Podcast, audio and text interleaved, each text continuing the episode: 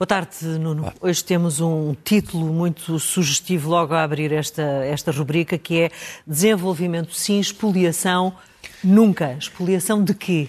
Olha, eh, o tema é um tema nacional, portanto, nós já vamos à Ucrânia, não, não, não, entrem, em, não entrem em pânico, nós vamos à Ucrânia para falar de coisas sérias, mas comecemos por Portugal, porque eu achei que esta semana a divulgação do relatório uh, da OCDE sobre aquilo que cada país membro, estamos a falar de cerca de 40 países membros, aquilo que cada país membro cobra em impostos sobre o rendimento de trabalho é um problema fundamental para o desenvolvimento do país. Quer dizer, não se pode ir muito para a frente num Estado se os seus cidadãos são uma espécie de escravos do fisco sem saber exatamente se esse fisco é bem aplicado ou não, porque há aqui dois problemas.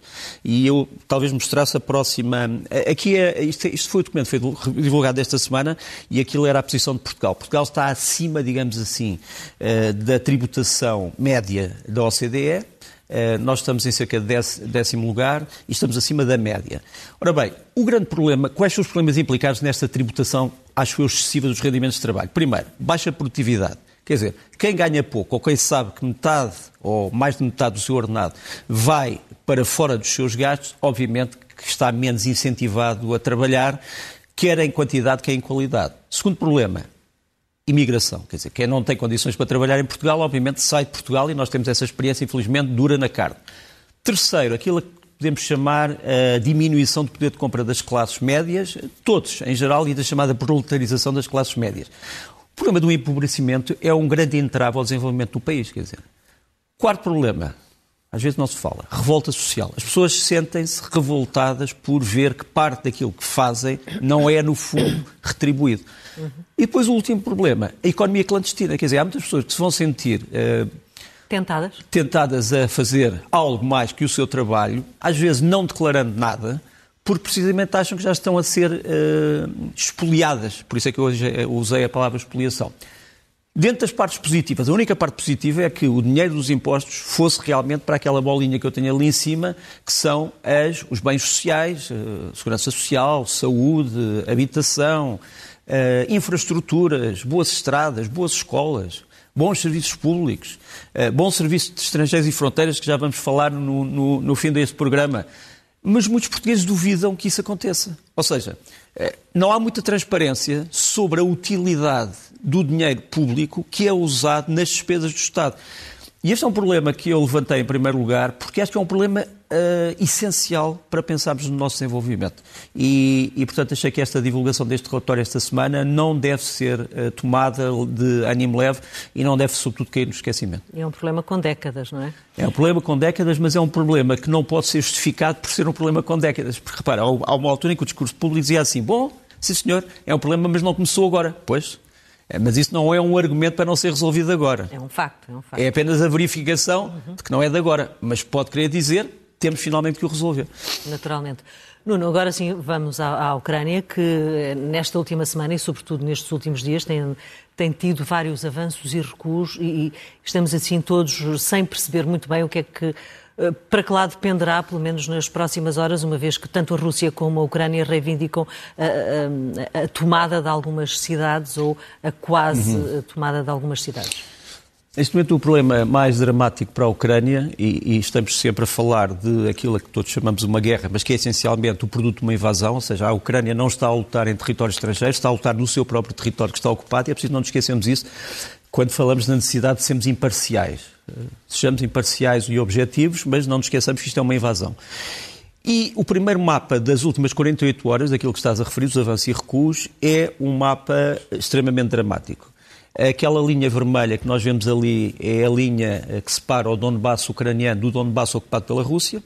A cidade que se fala mais neste momento é Severodonetsk, que fica no fundo eh, na ponta eh, direita do ecrã dos espectadores, ponta direita de cima, e que está a ser alvo de ataques violentíssimos, já vamos ver em vídeo. Ali a, a, a vermelha, as setas a vermelho, são as setas das ofensivas russas nos nas últimas 48 horas, portanto vês praticamente que a ideia é de cercar Severodonetsk e outras cidades do Donbass ucraniano.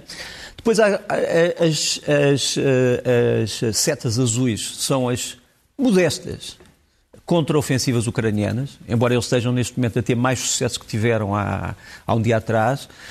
Ali eh, está um quadrilátero que tem uma linha azul que mostra que o centro de comando ucraniano, que é em Kramatorsk, provavelmente teve que ser retirado mais para o Ocidente. E depois temos três linhas, eu tenho andado a insistir nisto há umas semanas. Estas três linhas são o quê? A Rússia percebeu que não consegue tomar toda aquela zona de uma vez. Estamos a falar de uma zona que vai desde Severodonetsk até ao fim do Donbass, portanto até ao Ocidente, de 140 quilómetros. Portanto, estes combates todos dão-se numa linha que poderia ir até aos 140 km. Ora bem, a Rússia percebeu que nem sequer esses 140 km consegue neste momento tomar de uma vez. E, portanto, criou aquelas três linhas, eh, que talvez possamos aumentar outra vez, que, primeira linha, Severodonetsk. Portanto, digamos que é uma espécie de tentativa de fatiar três fatias do, do Donbass. Primeiro, quase a ser tomado. Severodonetsk. Depois, uma linha intermediária entre Severodonetsk e os centros de comando ucranianos, que é a linha 2. Uh, eh, ainda não estamos aí. E depois a linha 3, que é a tomada de todo o Donbass ucraniano, incluindo Sloviansk, incluindo Kramatorsk, etc.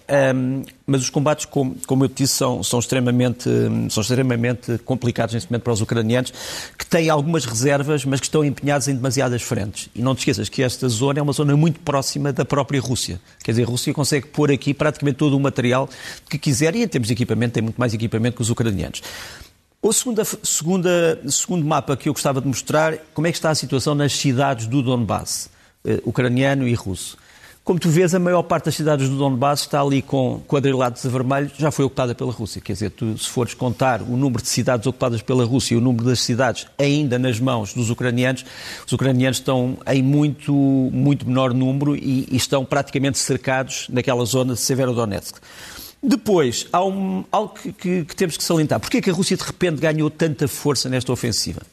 Vou-te mostrar este homem que nos aparece aqui, chama-se Bogdan Krotevich, era o chefe de Estado-Maior do chamado Regimento Azov, que estava em Azovstal.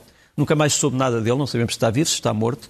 Mas a questão da Azovstal, o fim daquele cerco, foi muito importante para os russos conseguirem tirar forças, cerca de 10 mil homens que estavam concentrados a cercar o Azovstal. A partir do momento em que estes homens abandonaram a, a, fábrica, a Rússia passou a ter mais de 10 mil homens, entre 10 a 12 mil homens, para atacar a zona de Severa Donetsk. Portanto, uma das razões porque a Rússia ganhou tanto terreno e equipamento nestes, nestes últimos dias é precisamente o fim de Mariupol. Ou seja, se os ucranianos ainda tivessem conseguido aguentar Mariupol, provavelmente a Rússia não tinha tantos meios disponíveis. Uh, depois passemos aos vídeos. Um, isto é o, para quem já esteve em, para quem já esteve, vou-te mostrar dois vídeos, para quem já esteve neste hotel. Este é um hotel que fica a norte de Severodonetsk, uh, chama-se, é o Hotel Mir, uh, que deveria querer dizer o Hotel da Paz, uh, que foi ocupado por forças especiais russas e tu vês que os combates são dentro dos quartos do hotel, são dentro dos corredores do hotel. Este é um primeiro vídeo. Uh, os russos conseguiram ocupar o hotel, depois foram desalojados, uh, mas este é um hotel que está a mudar de mãos praticamente a toda a hora. Estamos a falar já de um hotel a norte da cidade de Severodonetsk e já dentro da cidade. Tens aqui uh, quartos, tens aqui garagens, tens aqui parques recreativos que foram transformados em cenários de batalha só dentro, dentro desse hotel. E por isso é que eu queria mostrar que esta frente de batalha é altamente instável e muda de mãos uh, praticamente uh, a toda a hora. Depois, cá fora, noutras zonas em torno desta zona do Donbass, os ucranianos tentam fazer o que podem. Vê aqui uh, a seguir, no próximo vídeo, uh, uma tentativa de destruir, bem sucedida, de um dos mais modernos helicópteros uh, russos, o KA-52, que é o chamado Jacaré. É talvez o, o helicóptero mais avançado, cada um, cada um custa 32 milhões de dólares. E tens aqui uma força ucraniana armada com mísseis antiaéreos Piorun, que são de origem polaca, que realmente conseguem destruir o KA-52, e é também com base nisto, a possibilidade de defesa aérea com os chamados manpads, ou seja, mísseis portáteis, que uh, se faz alguma da resistência. Uh, mas é uma guerra, é uma guerra terrível. E desigual. E achas que o equipamento prometido à Ucrânia, nomeadamente o Harpoon, é, será capaz de mudar uh, o jogo, as peças? Um, um, velho analista da guerra de outros séculos dizia que as armas são a natureza do combatente. Ou seja, muitas vezes as armas definem o próprio combatente. Quer dizer, uma pessoa que, que tem uma espada combate de uma maneira e a batalha é uma batalha de uma maneira, uma pessoa que tem um canhão combate de outra maneira e a batalha é determinada por outras coisas. Uh, os Harpoon não são, não são milagrosos, mas são uh, mísseis antinavio, podem destruir, portanto, qualquer tipo de navio, inclusive um porta-aviões, depende do número de mísseis que atirares, quer dizer, calcula-se que se tu lançares 5 ou 6 Harpoon sobre o porta-aviões, consegues uh, danos expressivos no porta-aviões, se disparares um sobre uma fragata, consegues destruir a fragata e aí por diante. São essencialmente mísseis que a Ucrânia está a receber em grande quantidade, friso, em grande quantidade, de fabrico americano, mas a ser, uh, estão a ser abastecidos através de outros países, do Reino Unido, dos Países Baixos, uh, da Dinamarca, de outros países que também possuem o Zarpun. O, o Zarpun tem um alcance de cerca de, enfim, o alcance para os fabricantes é classificado, não é público, mas digamos que os, os modelos mais avançados têm um alcance de quase 290 km. E eu mostro-te ali, uh, os ucranianos têm realmente o Zarpun na zona costeira já, Uh, aliás, um autarca de Odessa muito entusiasta disse que temos mísseis suficientes uhum. para afundar toda a frota russa do Mar Negro. Nós ontem já tínhamos falado disso uh, no, no, espaço com os emilhados. Mas tens ali uh, dois dados que me parecem importantes. O, o alcance dos arpuntos está ali a vermelho, são aqueles círculos a vermelho, e o alcance do míssil que poderá vir a seguir, que é o NSM, de fabrico norueguês, está ali também em azul. Eh, aqueles, aqueles, eu fiz quatro círculos para ver o que é que seria o círculo se eles estiverem instalados em Donetsk, em, em, em Odessa, e o que é que seria se estivessem instalados em Mykolaiv, que é um bocadinho mais a norte. Uhum. E é provável que estejam instalados neste momento nos dois sítios. Mas, portanto, vê qual é a zona que é coberta. Os Harpoon conseguem cobrir grande parte do Mar Negro, do norte do Mar Negro, do noroeste do Mar Negro, e os NSM conseguiriam cobrir toda a península da Crimeia. E os Arpun também poderiam criar uh, problemas a uma parte da Crimeia. Ora bem, na província da Crimeia, como tu sabes, é onde está a principal uh, base da frota russa do Mar Negro, que é Sebastopol. Uhum. É verdade que a Rússia pode fazer muito mal à Ucrânia, sem dúvida novas armas, novos mísseis, bombardeios estratégicos, etc. Mas a Ucrânia tem ainda algumas armas. E, portanto, nós estamos numa situação em que a Ucrânia pode querer usar estes mísseis para duas funções. Primeiro, para impedir que a força do Mar Negro, a força russa do Mar Negro, possa avançar e sitiar ou destruir Odessa. Segundo, para tentar forçar o desbloqueio de Odessa para a tal uh, carregamento de cereais e de outros bens. São 22 milhões de toneladas que neste momento a Ucrânia tem uh, bloqueadas e que não pode distribuir em sítio nenhum. Uh, Deixa-me mostrar-te aqui que isto, tanto que isto vai ser o grande polo uh, das próximas horas e os próximos dias, que, te, que vamos encontrar aqui um, um, voo interessante. Hoje todos sabem o que é que todas as pessoas andam a fazer. E isto é um, o principal avião espião americano, o Global Hawk, que tens ali a sua trajetória ontem, a vermelho, e realmente onde é que andou o Global Hawk? O Global Hawk andou essencialmente no Mar Negro. E andou naquela zona onde se pensa que pode ser criado um corredor para os tais navios que vêm de Odessa poderem uh, trans transitar para o Bósforo, para a Turquia e depois levar os seus bens para outros sítios do mundo. Portanto, acreditem em mim, vai ser aqui que vamos ter um dos grandes pontos de polémica, de conflito das próximas, dos próximos dias ou das próximas horas. Sobretudo porque continua a haver um problema, é que a Rússia está a pilhar autenticamente bens ucranianos que tira dos portos ucranianos e que leva nos seus próprios cargueiros. Este é um cargueiro que foi identificado esta semana, chama-se Matroskoska, eh, está, está registado em Astrakhan, é um cargueiro russo, leva essencialmente 20 e tal mil toneladas de bens ucranianos que passaram pelo Bósforo, portanto passaram pela Turquia, mas nós temos aqui três elementos adicionais nesta fotografia que me parecem interessantes. À esquerda, as próprias autoridades turcas têm dito que estes navios não podem parar em portos turcos. Se pararem em portos turcos, são detidos, são revistados e ficam apreendidos. O problema é que eles não param em portos turcos, quer dizer, eles no fundo acabam por sair do Mar Negro, atravessam eh, os, os estreitos turcos e depois vão para a Síria ou para outros países. Esse é que é o grande problema. Portanto, o decreto que proíbe estes navios de ficarem em portos turcos está ali à esquerda. Depois, no meio, um problema importante é que o Porto de Mariupol está cheio de ferro que foi extraído de fábricas ucranianas que está também a ser roubado e a ser levado para outros sítios. E depois ali uma outra fotografia, é uma fotografia realmente de um cargueiro russo a carregar cereais em Sebastopol. Portanto, neste momento há uma questão de pilhagem dos bens essenciais da, da Ucrânia, não da Rússia. Se fosse da Rússia, todos nós denunciaríamos, obviamente, do que se passava eh, em território russo, mas é da Ucrânia e isto, penso eu, eh, que tem que, que, tem que ser dito. Uhum. E uma vez estamos a falar da eficácia das armas nos avanços e recuos desta guerra, uh, por que é que tu trazes aqui uh, este título de linhas vermelhas, uh, que define um pouco algumas regras que alguns países que estão a, a emprestar ou a dar armas à, à, Ucrânia estão a definir? Que linhas Fa Fazes bem em dizer primeiro emprestar e depois dar, porque nós não temos a certeza, porque em princípio isto é um leasing. É, ou é um empréstimo, quer dizer, em princípio as armas que são a ser levadas para a Ucrânia são depois, terão de ser uhum. devolvidas, se ainda existirem. Uhum. Ou se não, não continuarem a ser precisas durante muito tempo. Mas, mas fazes bem dizer, não será sabemos difícil se, depois provar uh, será se difícil, ou não. Será, será, difícil. Agora, as linhas vermelhas, muitos dos países que estão a fornecer armamento, digamos assim, fornecer armamento à Ucrânia, uhum. uh, estão a dizer aos ucranianos uma coisa. Uh, cautela, há uma linha vermelha. Uma coisa é nós darmos este equipamento para a Ucrânia defender o seu próprio território. Outra coisa é vocês utilizarem este equipamento e atacarem alvos na Rússia. Mas repare, um planeador uh, ucraniano fica sempre neste problema. O que é que eu faço uhum. se o alvo sou eu, estou a ser destruído, e se quem me ataca está em território russo? Isso é que é o grande problema. Deixa-me, no entanto, mostrar-te o, o, mapa das tais linhas vermelhas, quer dizer, várias potências que deram armas à Ucrânia ou emprestaram, uh, disseram aos ucranianos, por favor, não ataquem estas cidades russas que estão à volta do seu território. Briansk, Oriol, Kursk, Voronezh, Belgorod, Shakhty, Rostov-no-Don, Krasnodar e Milerov. Há várias dessas cidades, como sabes, já foram atacadas. É, alvos militares. Portanto, uhum. há uma segunda linha vermelha que é bom. Se forem atacados destas cidades, respondam, mas ataquem só objetivos militares. Mas, de Belgorod é, partiu a... Mas só para te mostrar que neste momento está esta discussão. Será que a Ucrânia poderá ir mais longe e, e, destruir as cidades? Eu acho que os ucranianos não ganhariam nada em atacar alvos civis e espero que não o façam. Agora, se lhes disserem os senhores não podem responder aos ataques, não vai haver nenhum soldado ucraniano que não vá responder a um ataque. Sobretudo sabendo a origem, não é? Uhum. E o que é que chamas a guerra dos drones?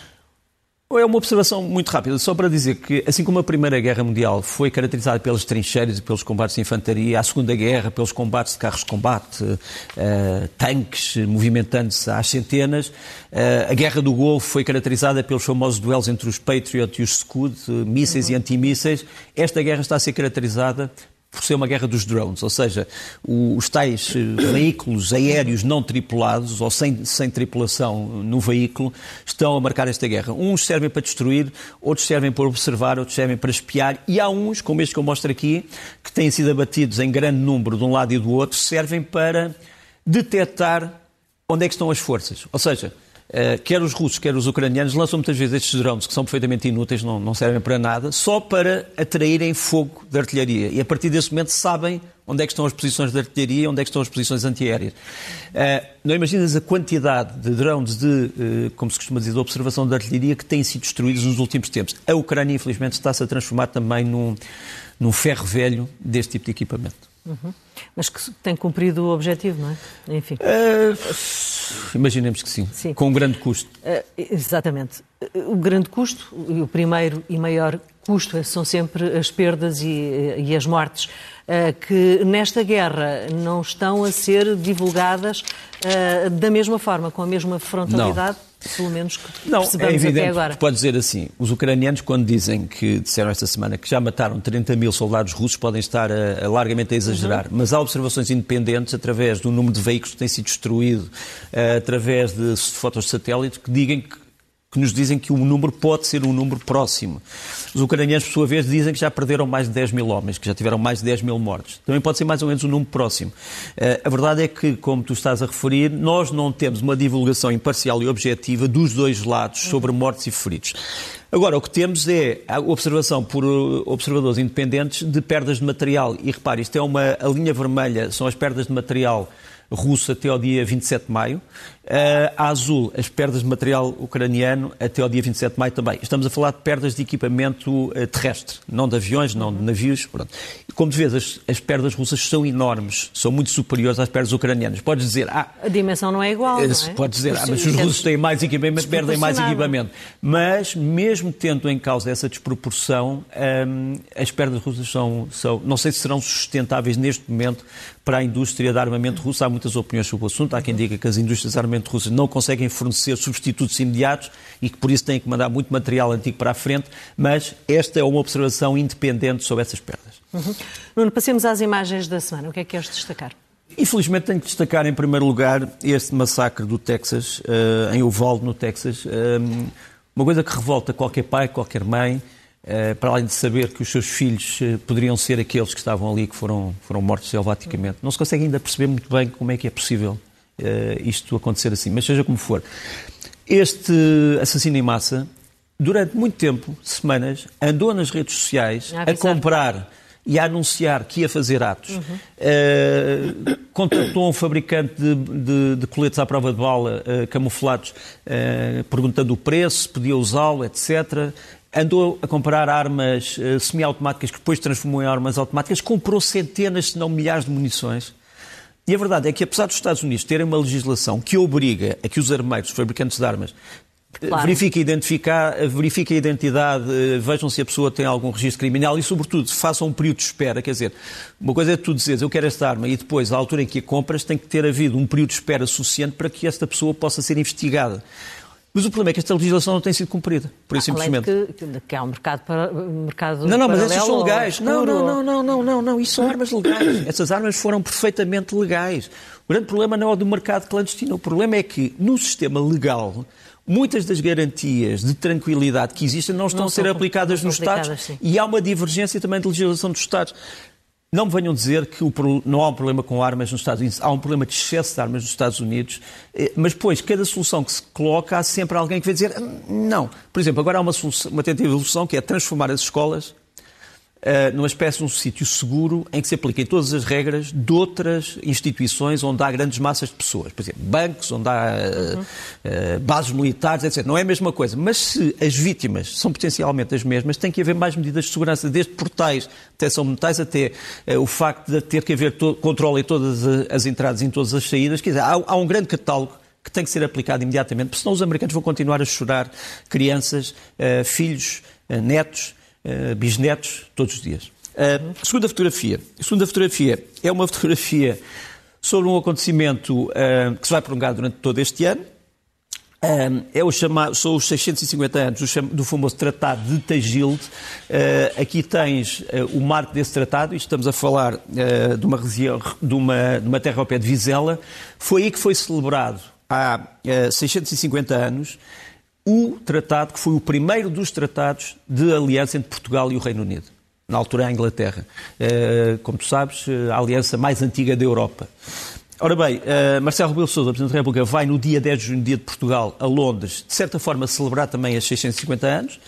E, e, e é a altura de nos interrogarmos, está ali um bocadinho do tratado, o que é que ele diz, é a altura de nos interrogarmos sobre se este tratado é atual, sobre se tem sido bem cumprido, sobre se pode ser desenvolvido ou não e se o conjunto dos tratados que culminaram no Tratado do Windsor tem hoje validade atual ou apenas uma, uma lembrança histórica. E acreditas que a maior parte destes tratados históricos são revistos de século a século, não, tempos claro a tempos? Que não, claro que não, mas, mas o símbolo é muito importante. Agora uhum. é importante que cada geração saiba fazer do símbolo algo uhum. em concreto. Nós tivemos claro. grandes divergências com o Reino Unido, por exemplo, por causa do ultimato contra o mapa cor-de-rosa. Uh, todos sabem que quando nós cantamos contra os canhões marchar, marchar, os canhões não são os canhões alemães, ao contrário que se pensa, mas eram os canhões uh, britânicos. Uh, há um problema com o Reino Unido na África e noutros sítios mas tem havido uma grande concórdia na Europa, estou a falar em relações uhum. bilaterais, uhum. mas a verdade é que o, o, o, tratado está em boas mãos. Uh, os britânicos uh, gostam dos portugueses, os portugueses gostam dos britânicos e, em muitos aspectos, poderiam trabalhar muito mais de mão a mão. Mas isso é uma reflexão uhum. estratégica uhum. para o futuro. Já agora, Falando de, falando de britânicos, e falando sobretudo de um britânico chamado Boris Johnson, um, ehm, temos mais um escândalo desta semana, mais um relatório, mais fotografias em que o Boris Johnson aparece em festas, em libações, em celebrações, uh, com e sem álcool, uh, numa altura em que as pessoas, os britânicos, não podiam sequer ir a funerais por causa do Covid. Portanto, há uma grande revolta. Quer dizer, eu percebo estar, uh, estar numa família em que diz eu não pude ir enterrar o meu pai. E depois ver as festas do, da Downing Street é uma coisa que abala as pessoas. O Boris Johnson já disse que lamenta muito, que tem muita pena, uh, mas eu acho sinceramente que a procissão ainda vai no adro. Mas também disse Peço que não se demite, portanto. Também disse que não se demite, mas acho que a procissão ainda vai no adro. Vai haver ainda mais coisas que vão aparecer. Deixa-me mostrar também esta semana que passaram os 100 anos do nascimento de, de um grande arquiteto português, Gonçalo Ribeiro Teles, Uh, isto é um dos croquis, um dos desejos do Gonçalo Ribeiro Teles para Lisboa. Uh, ele tinha uma, tinha uma, uma, uma ideia eh, que é uma ideia profunda de que as cidades não podem agredir a natureza. Ou seja, eu não posso construir cidades sobre leitos de rios, eu não posso criar aberrações que ponham a cidade contra aquilo que já existia, mas essa integração que ele pedia entre a natureza e a cidade, entre a estrutura urbana e a estrutura da natureza, é essencial para nós repensarmos as nossas cidades e repensarmos o país. E, portanto, este centenário foi esta, passou esta semana, foi lembrado em vários círculos, mas a, a obra dele devia ser mais, mais conhecida. Por fim, a última, a última imagem. É uma, isto é uma granada portuguesa, uh, feita na fábrica de braço de prata em Nilotepre já há muito tempo. É uma granada que é uma cópia de uma granada americana. Quem é que o tem na mão? Uh, quem é que tem esta granada na mão? É um guarda nacional da Ucrânia. Isto faz parte do lote de granadas que Portugal uh, deu à Ucrânia. Portugal está a discutir enviar outras coisas. Uh, era bom que pudéssemos enviar as tais G3 modernizadas com o kit Spur, mas isso ainda não está planeado. Já enviámos blindados.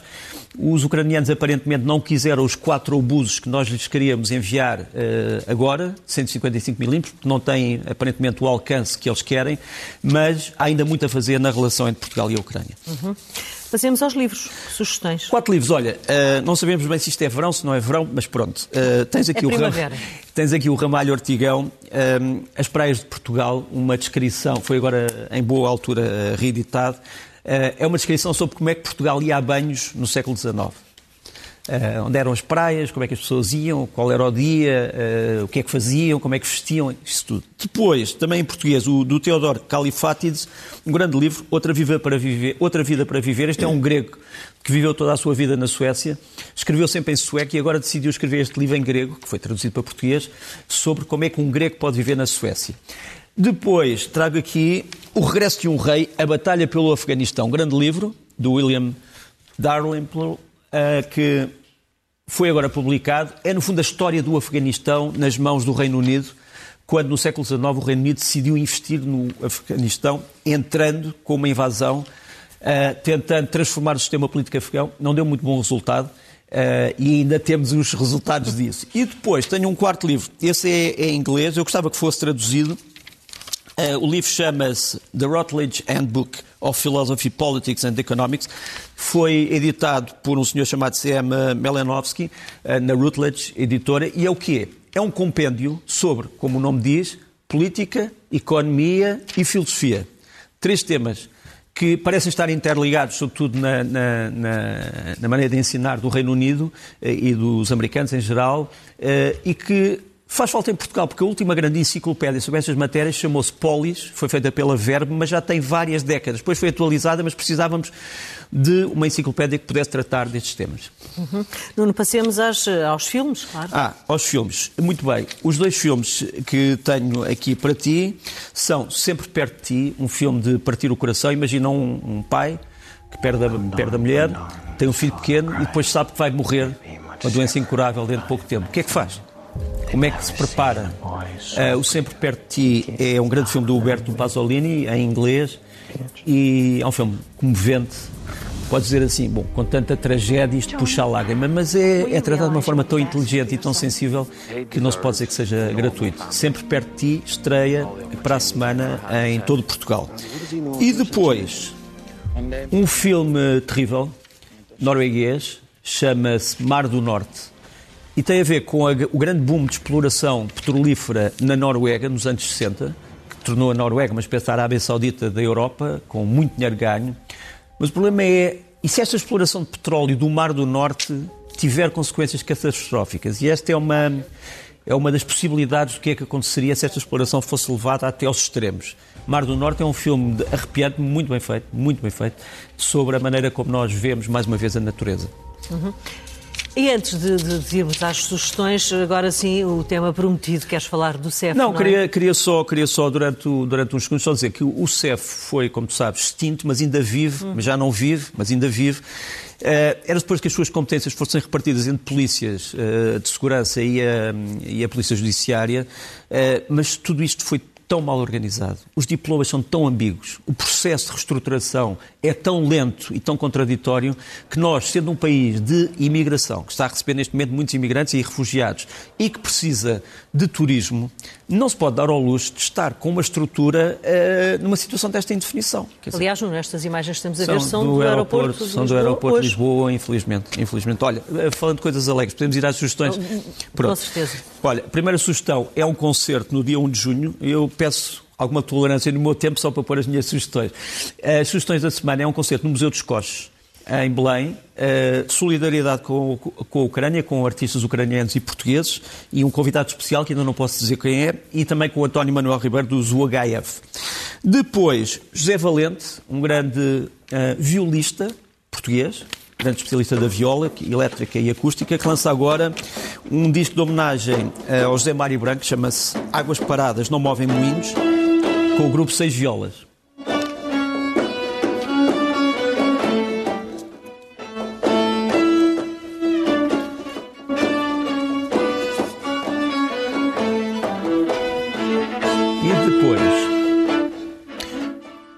E depois, para acabarmos, para acabarmos, Rui Fernandes, quarteto, ele é um especialista na chamada viola amarantina, que é um instrumento português que deve ser conhecido.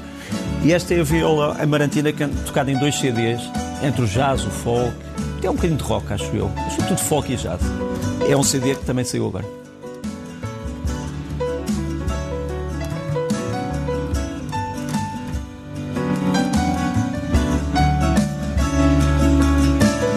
Rock pacífico. Não é rock, isto é um entre o jazz e o folk. Mas também falaste em rock, por isso é que eu estava a dizer que sim. de rock soava há pouco. Sim, sim, tem muito, poucas rochas pelo muito meio. Pacífico, muito pacífico. Obrigada, Nuno. Até Boa semana. Obrigado. Até ao próximo domingo. Fazemos agora aqui um breve